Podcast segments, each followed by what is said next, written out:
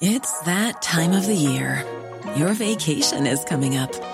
You can already hear the beach waves, feel the warm breeze, relax, and think about work. You really, really want it all to work out while you're away. Monday.com gives you and the team that peace of mind. When all work is on one platform and everyone's in sync, things just flow wherever you are.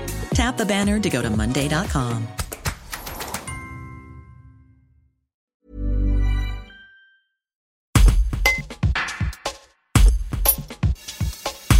Alexandre Flutbecker, le patron du pâté Valence, a le moral dans les chaussettes. Pas de film pour enfants à l'affiche pour Noël ni pour le Nouvel An. Les salles obscures restent fermées après les annonces de Jean Castex.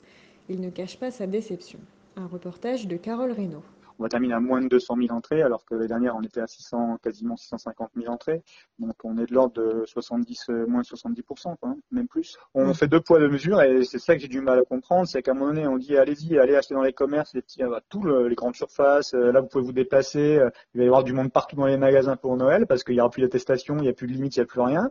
Euh, mais par contre, aller au cinéma, c'est dangereux. Je comprends pas le deux poids, deux mesures à ce niveau-là, en fait. C'est, voilà, pour la logique moi, c'est juste quelqu'un de logique et il faut qu'on m'explique qu'est-ce qui est plus dangereux que d'aller à, à 5000 dans une grande surface aller faire ses courses de Noël ou aller à, à 200 ou 300 euh, au cinéma parce qu'en ce moment, de toute façon, on n'a pas beaucoup plus de monde.